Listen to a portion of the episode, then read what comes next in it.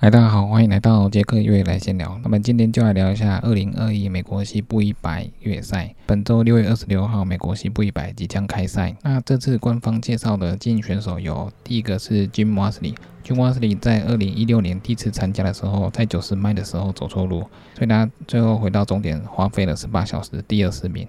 那在二零一七年，他跑了五十迈之后中暑呕吐就弃赛。二零一八年再参加，终于十四小时三十分回到终点。打破了之前的记录。二零一九年，他再次参加，他以十四小时零九分再次刷新了自己的记录。那今年他将再次参战。那今年大家都来看他能不能刷新自己在二零一九年创下的十四小时零九分的记录。还有另外，今年的一月，他在品牌的安排下跑了一百 K，他跑出了六小时零九分二十五秒，创下了世界第二的记录。那世界第一是日本选手，他跑出六小时零九分十四秒的记录。君瓦斯里这次只差了十一秒就可以打破世界第一的记录，不过他的成绩也是蛮快的。所以今年的西部一买卖，大家都非常期待他可以破十四小时的记录。那第二个是加哈伦，他二十四岁，他在二零一九年也跑出了十四小时二十六分四十六秒的成绩。那如果是二零一八年俊拿下了十四小时三十分，那加德的十四小时二十六年，如果在二零一八的话。加德就是冠军，所以加德的速度也是非常的快的。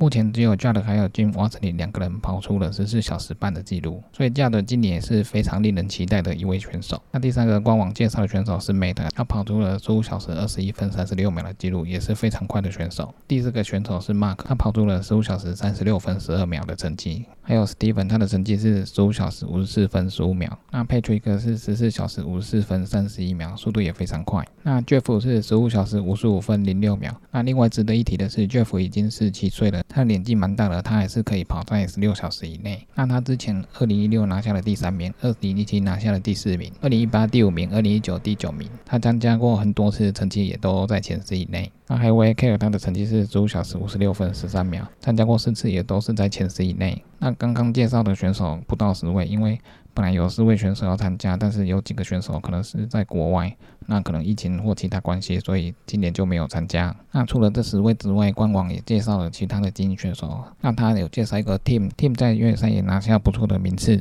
包括二零一六、二零一七的 UTMB 的总三，还有意大利 Roberto 一百二十 K 的冠军。那 Team 的实力也是非常好，也是很令人期待的一位选手。还有位黑的，他在去年参加 JFK 五十迈，他跑出了五小时十八分的成绩，打破了二零一六俊跑出的五小时二十一分。那黑的虽然很少参加五十迈以上的比赛，但是他有参加过二零一级的 CCC 一百 K，他拿下冠军。那二零一八的 Laborado 他也拿下冠军。他在一百 K 还有一百二十 K 的实力也非常好，所以这次一百迈的赛事，大家也非常期待他的表现。那还有介绍一位 Maskin，他在二零一四年有参加过西部一百，他拿下了第四名。那别的越野赛他也拿到不错的成绩，他也是官网表示说这次值得期待的一位选手。那其他还有介绍很多选手，大家再上官网去看看。那女子精英选手部分前十名，女子选手第一位是 Claire。他之前跑出的成绩是十七小时二十三分二十五秒。那第二个是 Brittany，他跑的成绩是十七小时三十四分二十九秒。第三位是 Casey，他是十七小时五十五分五十五秒。那这位 Casey，他在二零一六曾经拿下过女子冠军。还有 Base 的成绩是十八小时零六分五十一秒。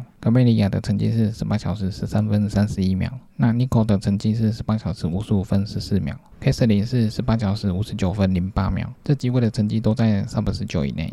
官网介绍的最后一位选手是 AD，他的成绩是十九小时五十三分三十八秒。还有更多的女子精英选手，大家有兴趣的话也可以上官网去看。那其中特别跟大家介绍的是 Luce Graf，Luce Graf 也是一位精英选手，他曾经在台湾住好几年，他的中文也不错。那他曾经在 UTMB 的 CCC 一百 K 拿下女子冠军，那在 OCC 的五十 K 也拿下女子冠军。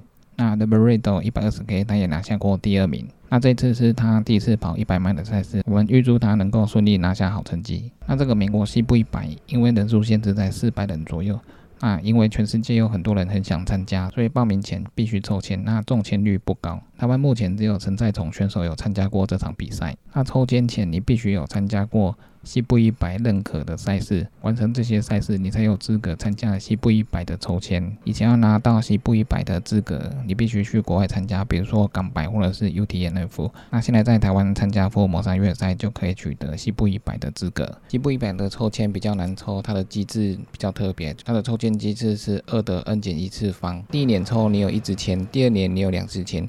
第三年你会有八支签，第四年你会有十六支签。第五年你会有三十二支签，那以此类推，所以你很多年都没抽中，你的签会越来越多，那你中签的几率会比较高。他的四百支签，其中有一些是给品牌赞助的选手，所以这个名额给精英选手之后，其他名额就给世界各地的选手来抽，所以你要抽中西部一百的几率很低，要抽中不太容易。但是每年你的体能状况也要维持好，因为如果万一你抽签的话，那你那一年状况不好，或者是有事情不能去的话，那你抽中也是白费。那它资格赛的期限是两年，如果超过两年你没有抽中的话，你要再重新完成一场资格认可赛。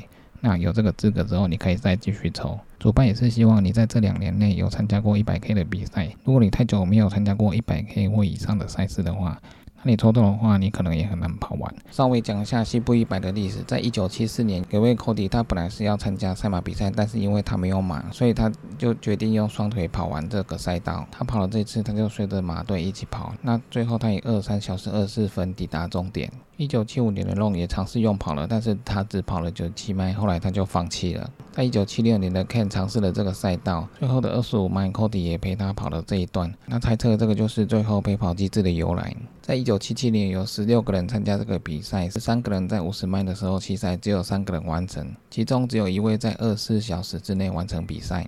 一九七八年有六十三个人参加这个比赛，最后只有三十个人完成。在一九八一年的时候，因为想参加的人很多，所以主办单位就增加了抽签的机制。在一九八九年，N 完成了这场比赛，她也是第一个进入前十名的女性选手。一九九四年，N 创下了女子最快赛道纪录。在一九九九年，Scott 创下了七连霸的冠军纪录。那二零零八年，西部一百因为火山的关系被停办了一年。那二零一一年的时候，Kilian 还有 a l 拿下了男女子的冠军，那也打破了西部一百都是由美国选手拿下冠军的局面，开始有外国人拿下了冠军。在二零一二年，Timmy 打破了十五小时的记录，他以十四小时四十六分四十四秒打破了十五小时的记录。另外还有加拿大的女子选手艾莉也打破了十八年的女子赛道最快纪录，她以十六小时四十七分十九秒完成了比赛。还有一位 David，他也打破了由日本迪木易完成的赛道记录，这个记录是四十到四十九岁的 David 是以十五小时五十三分五十六秒完成。那之前这个最快记录是日本迪木易完成的，迪木易就是环富士山 UTNF 的主办人。那陪跑员的机制就是主办单位为了选手的安全，还有增加越野跑的友谊气氛，所以允许选手在赛道最后段有陪跑员帮你配速，还有陪跑。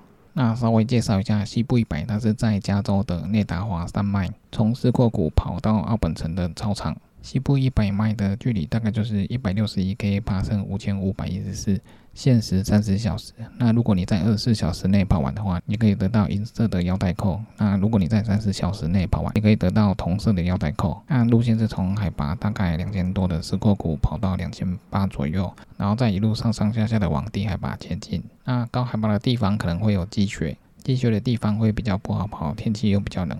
然后再往低海拔的地方前进，低海拔的温度会比较高，之前的温度大概都在四十度以上，非常的热，它非常热就很容易中暑，所以两种天气对选手都不是很好，高低温的落差蛮大的。那路线途中有一段是比较特别的，是你要跨越一条河，那条河会有工作人员用橡皮艇载你过去。不过在二零一六年 Jim w a s l e y 第一次跑的时候，他跑得非常快，拿到那条河的时候，他就自己跳下去想要游过去，结果差点被河水冲走。那工作人员及时过去，那他后来也顺利到达对岸。不过这一场就是他第一次参加跑出路的那一场。那这一场的补站很多，大概五 K 到十 K 就有一个补站。赛事的后半段你也可以安排配速员陪你跑，那帮你配速。那它的路线路况，因为以前它是在赛马用的，所以它的路线路况都非常好，算是可跑性很高的高速跑道。不过因为高海拔到低海拔。温度差很大，然后再加上白天跟黑夜，还有其他因素加起来，所以要维持良好的状态完赛很不容易。那赛事将在美国时间早上的五点出发，